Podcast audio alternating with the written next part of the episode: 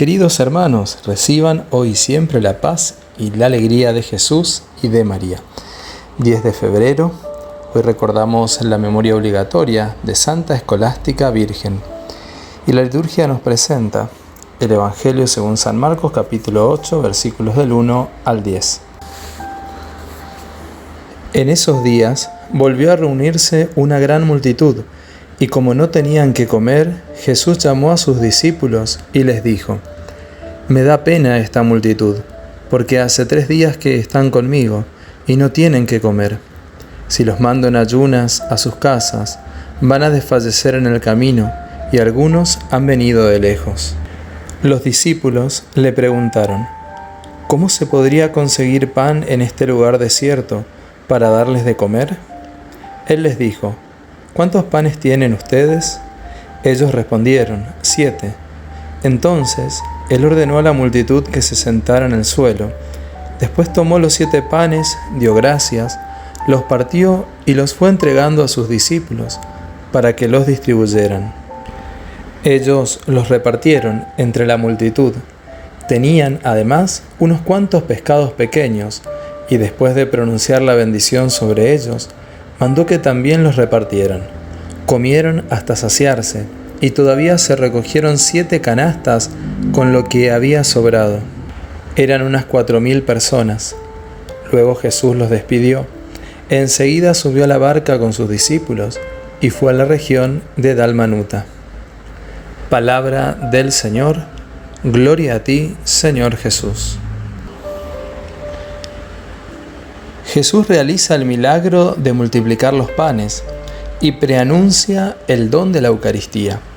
Si se lo permitimos, Él puede seguir multiplicando las bendiciones en nuestras vidas, pero es necesario sacar los obstáculos de rebeldía, egoísmo o incredulidad que lo impiden, por lo cual la multiplicación de los panes y la Eucaristía son recordatorios que también nosotros somos llamados a ser mensajeros de paz y compartir con nuestros hermanos lo que hemos recibido de Dios. Somos llamados a entregarnos como esos panes para que se multipliquen los vínculos de diálogo y reconciliación en todos los ambientes de la sociedad.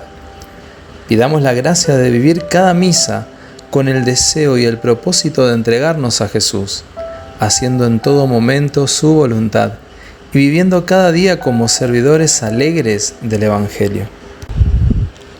Hoy recordamos a Santa Escolástica, hermana melliza del primer monje de Europa, San Benito. Escolástica y Benito se consagraron desde muy jóvenes a Dios y compartieron el espíritu de lo que hoy conocemos como espiritualidad benedictina. Y una de las historias más difundidas sobre ella señala que Escolástica pasaba la mayor parte del tiempo en oración y por lo menos una vez al año iba a visitar a su hermano. Escolástica, estando en compañía de su hermano y presintiendo que no volvería a verlo más, le rogó que no partiera aquella noche, sino al día siguiente.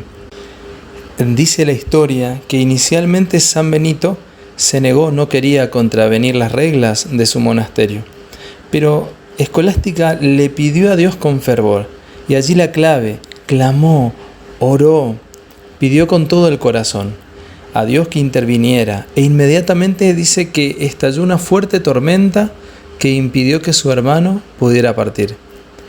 Esa noche ambos pasaron en oración, hablando de Dios y de las delicias espirituales. Cuenta el relato que tres días después Escolástica súbitamente murió. En este hermoso relato vemos el poder de la oración. Qué lindo que también nosotros cuando compartimos con nuestros hermanos, con nuestros seres queridos, siempre tengamos en cuenta a Dios. Qué hermoso sería que la mayor parte del tiempo de cada día esté destinado a estar en la presencia de Dios.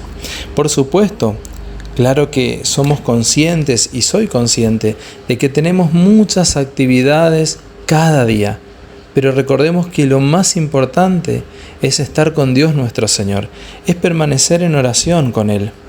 Y de la misma manera que vemos este poder de la oración, en Santa Escolástica lo vemos reflejado hoy en el Evangelio con Jesús y la multitud que lo seguía. Jesús se compadece, ora, pide la bendición y ésta se multiplica. Jesús ve una necesidad, ve que su pueblo está necesitando y sale a socorrer. Por supuesto, era necesario el sí de algunos que estaban con él, sus discípulos. Era necesario ese poquito, mi casi nada, para que Jesús hiciera su casi todo, que es la multiplicación de los panes y ese gran milagro. Resultado, todos comieron hasta saciarse y dice la palabra que también sobraron para los días siguientes. Si prestamos más atención a Dios que sale a nuestro encuentro y se compadece de nosotros, de nuestras familias, nos sorprenderemos grandemente de los milagros cotidianos que Él realiza a diario en nuestras vidas. Te invito a que en este momento hagamos juntos una oración. Amado Dios, quiero alabarte, darte gracias y bendecirte. Hoy Señor te doy gracias por el don de la oración, porque a través de ella puedo hablar contigo, puedo expresarte mis deseos, mis peticiones, mis intenciones. A través de ella puedo decirte cosas hermosas, alabarte y bendecirte, glorificarte por tu grandeza, por tu gran amor. Gracias Señor por el don de la oración.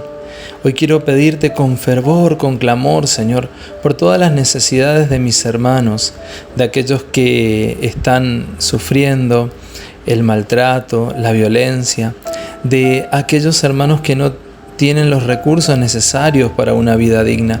Hoy te clamo con fervor por ellos y te pido que se multiplique tu amor, tu bendición en dones espirituales, en las bendiciones materiales que tanto necesitan.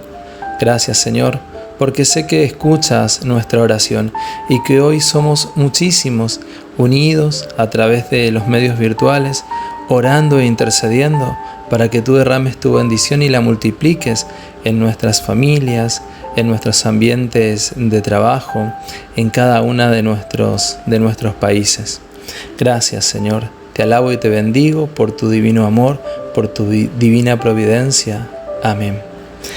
Nuestra Señora de la oración ruega por nosotros.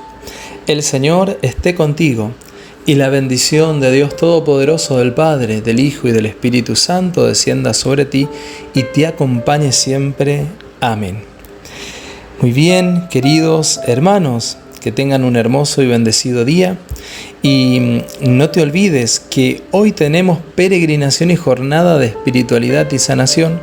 Cómo responder justamente a las bendiciones de Dios en nuestro centro de espiritualidad María Reina de la Paz es antiguo monasterio San Pablo de la Cruz en Carmen de Areco, provincia de Buenos Aires. Recuerda que estará predicando Padre Diego González y hermano Sergio Molano, seminarista de nuestra comunidad.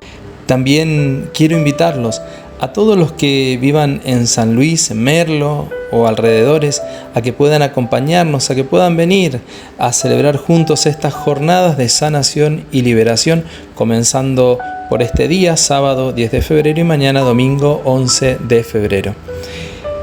También si estás en Capital Federal y alrededores, gran jornada de espiritualidad y sanación, cómo ser sanados y liberados de las ataduras que nos hacen daño.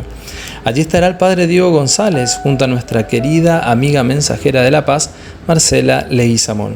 Esto será en nuestra casa de oración María Reina de la Paz, Plaza 1136.